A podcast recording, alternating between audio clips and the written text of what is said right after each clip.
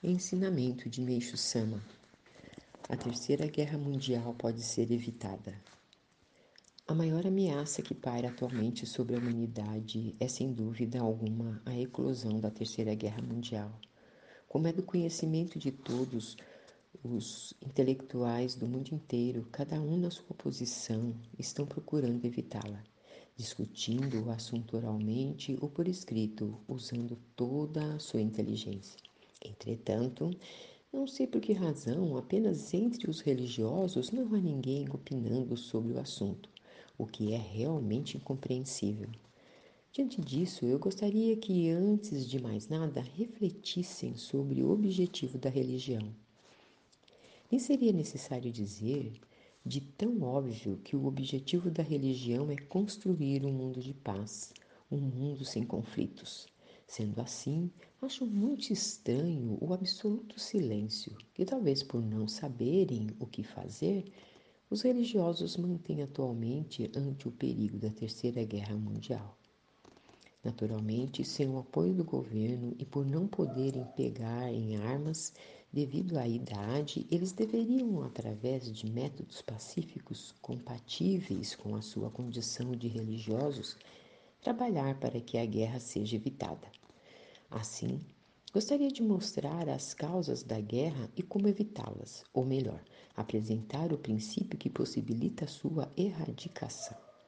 Para compreenderem melhor, falarei sobre a doença e a saúde.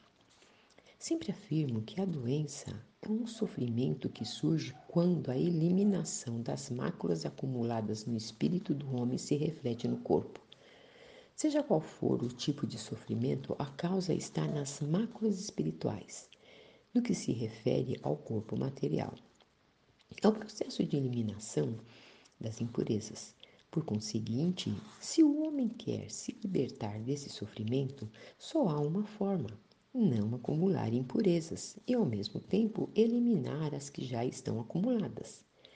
Sofrimentos coletivos, como os danos causados por ventos, chuva, incêndio, terremoto, agitações sociais e etc., também são ações purificadoras.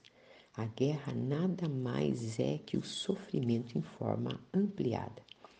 Para evitá-la, está mais do que claro, é preciso eliminar as máculas espirituais de cada indivíduo. Supondo-se que seja declarada a Terceira Guerra Mundial, isso aconteceria por ter aumentado demasiadamente o número de homens com espírito maculado, chegando-se a uma situação em que não havia outro recurso. Creio mesmo não ser exagero afirmar que atualmente o mundo está repleto de homens impuros. O ser humano acumulou máculas pela prática do mal decorrente de, um, de uma educação baseada no materialismo, o qual ignora a existência de Deus. Sendo assim, o problema só poderia ser solucionado pela retificação das ideias materialistas. Com o espírito extremamente maculado por esse tipo de educação, o homem ficou cego, o que é um resultado muito normal. Mas é preciso saber que, pela lei do universo, onde se acumulam impurezas, infalivelmente surge o processo purificador natural.